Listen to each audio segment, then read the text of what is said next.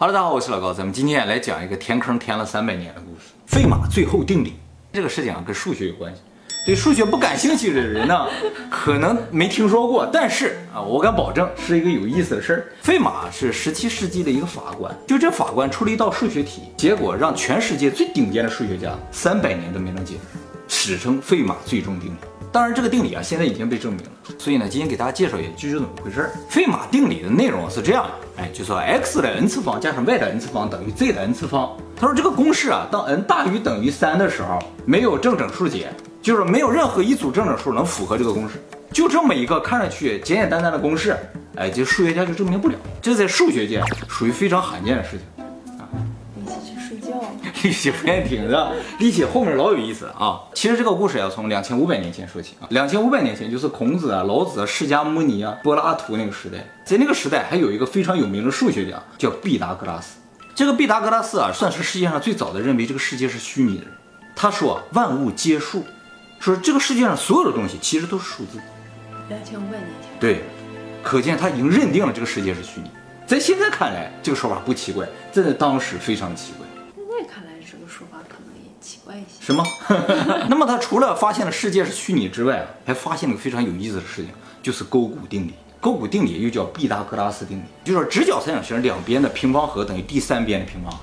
我们老说的勾三股四弦五，就是勾股定理一个最明显的代表。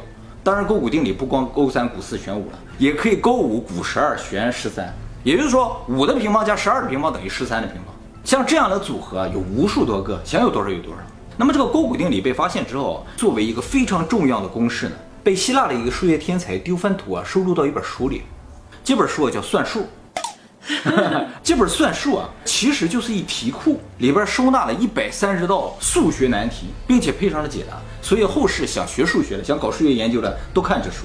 那么后来到了十七世纪的时候，就出现了费马这个人。这个人啊是一法官，他为什么处理数学题难倒了数学界呢？就是在十七世纪的时候，那个法国呀，法官是一个非常崇高的职业，做法官的人就要求私生活非常严谨。私生活严谨？对对对，私底下不能随便跟人出去玩，不能和别人喝酒，也不能结交朋友。因为如果你有朋友的话，他遇到了官司，你就不能公正裁决。所以往好的说，法官就是清心寡欲；往不好的说，就是特别无聊。他每天也没什么事儿干，他就研究数学。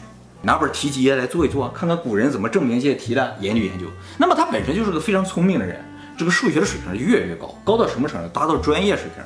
他还和当时一个非常著名的数学家叫帕斯卡联合出了一个理论，叫概率论，就是现在数学统计学的基础。感觉上就是一个超过了专业水准的业余选手。那么由于他的数学水平越来越高，他就不断的寻求挑战，他就把那些数学家都解不了的题都拿过来解解。哎，还真就解了不少，就让很多数学家炎帝扫面。啊，不是，饿，想吃点扫面。由于当时几乎没有什么数学难题能难倒他，所以啊，他就开始研究这个算术这本书，看看古人都研究什么，他们都怎么证明。他发现古人证明这些东西也不难，于是他就把里边所有的题啊都增加了一个难度，啊，自己又编出一道题来，然后自己再解，就是能难倒他的就是他自己。哎，他就在那个算术那本书上就在写。给这个题改改，这样的话更有难度。哎，自己来解一解，其中就包括毕达哥拉斯勾股定理。他看了这个勾股定理，就觉得勾股定理太简单了，不如就把这个二次方都换成 n 次方，我来证证看。哎，于是他就在这个勾股定理旁边写了一段话啊：将一个立方数分成两个立方数之和，或者将一个四次幂分成两个四次幂之和，或者一般的将一个高于二次幂分成两个同次幂之和，这是不可能的。后边又写了一句话，特别气人。他说啊，关于此呢，我确信发现了一种美妙的证法，可以证明它。但是余白太少了，我就不写了。这个就是费马定理的全貌。他只把结论写出来。对对对对，其实他写这段话的时候，没人知道这事儿。他死了之后呢，他儿子在收拾他的遗物的时候，发现一本书，里边都是费马写的注释啊，写了一些自己的想法啊，还有一些证明的过程。于是费马的儿子就把他写满注释的书当成一本新书出版了。那么也由于费马在数学界的影响力吧，所以很多人就买来这本书来看一看。所有题当中，只有刚才那段话没有办法证明，他自己也没有写怎么证明。那么其他的数学家就想证证看，结果谁也证不出来。那他之前做的那些题都是对的吗？也不都是对的，但是至少能证明出，要么是对的，要么是错的。啊，对的多一些，错的很少。费马这个人虽然不是专业人士，但是人家是一法官，法官啊。不撒谎的，谁说的？通常不撒谎嘛，所以信誉还是有的。大家觉得他说他证出来了，应该是证出来的。而且随便你拿些数你去试一试，你就发现真的就没有这个结。那么这个费马定理也是整本书中唯一一个无法被证明的定理，所以被称作费马最终定理。那事实也证明啊，过去了三百多年，没有任何一个数学天才数学家能够证明费马定理，所以费马定理又被称作数学家杀手。就是哪个数学家，你要研究费马定理了，你这一辈子你就什么都不用干了，而且你肯定证不出来，所以就是数学家杀手。费马定理吸引人啊，主要有两个原因，第一个就是它这个公式非常的简单。不像一些难题啊，有很多条件复杂的，没有，就这么简单，一目了然。哎，你就偏偏证明不了。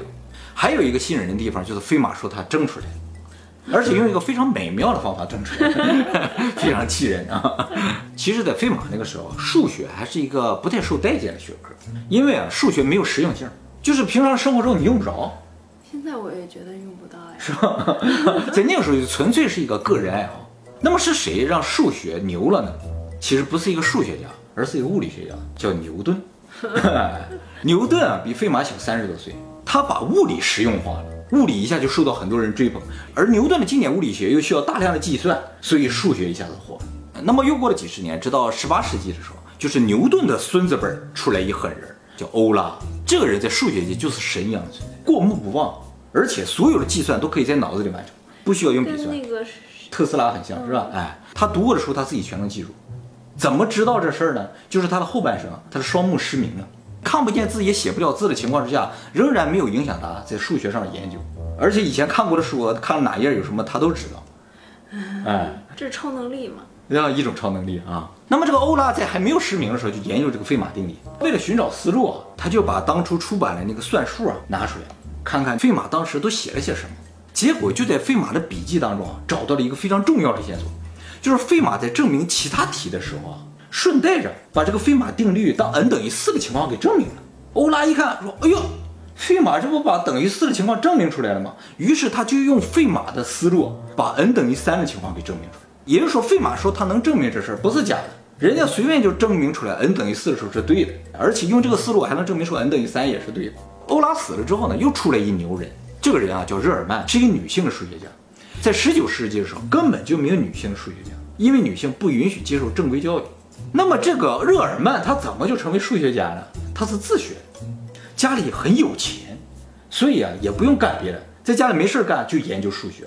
就是这个热尔曼提出了一个全新的思路去证明费马定理。后来又有别的数学家利用他的思路证明了 n 等于五的时候，费马定理成立。所以到热尔曼为止，三被欧拉证明了，四被费马自己证明了，五。被某一个科学家用热尔曼的思路证明了，事实也证明，证明五不能用三和四的思路。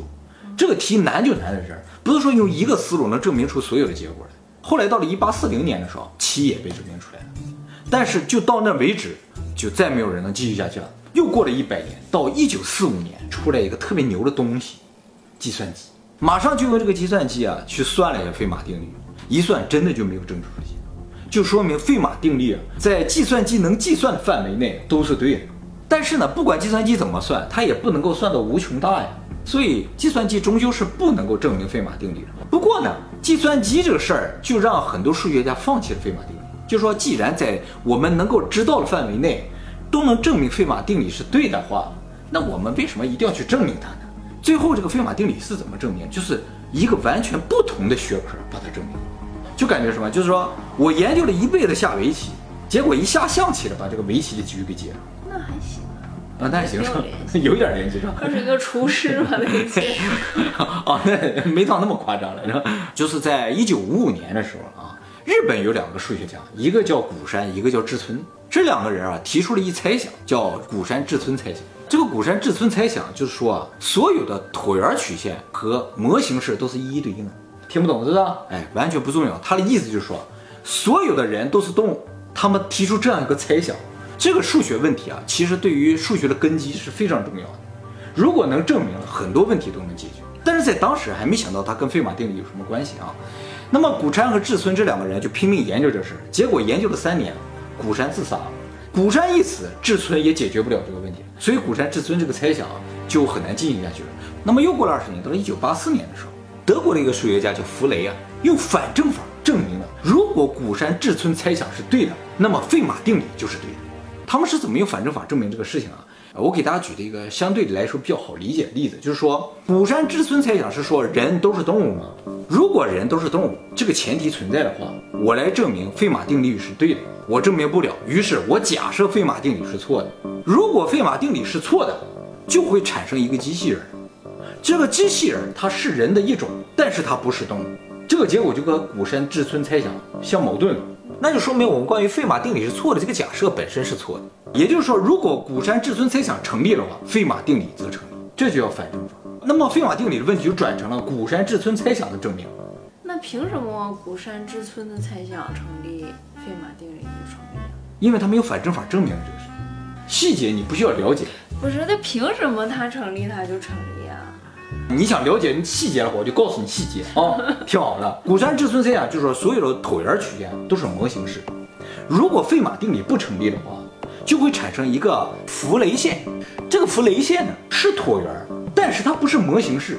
换句话说，就是如果费马定理不成立的话，就会产生一个特例，让这个古山至尊猜想不成立。所以，古山至尊猜想如果成立的话，费马定理必须得成立。是吧？也证明弗雷证明了这个事情啊，最终影响到一个人，这个人呢把费马定理给证出来，他呢就是今年六十七岁的英国数学家怀尔斯，他是普林斯顿大学的这个教授啊，谁证出来的呀？是一九九五年证出来。这个怀尔斯他的专业是什么？就是椭圆曲线。怀尔斯啊，他是教授嘛，平时还要上课，他就用他的业余时间，哎，就待在家就拼命证明这个费马定理。其实他不是在证明费马定理，而是在证明谷山志村猜想。那么古山志村猜想也不简单的，毕竟三十多年也没有人证出来嘛。那该怎么办呢？这个怀尔斯有个非常好的思路，我只要证明古山志村猜想中关于费马定理的部分成立就可以了，不用证明它全部。所以他花了整整六年的时间，自己在家不停的研究，差一点就把古山志村猜想证明出来。差一点。差一点，他在第六年的时候发现啊，要证明最后一步需要大量的计算，他一个人完成不了这事情。但是这六年，他说偷偷摸摸自己在这干着，他想把这个功劳自己全部揽住，你知道吗？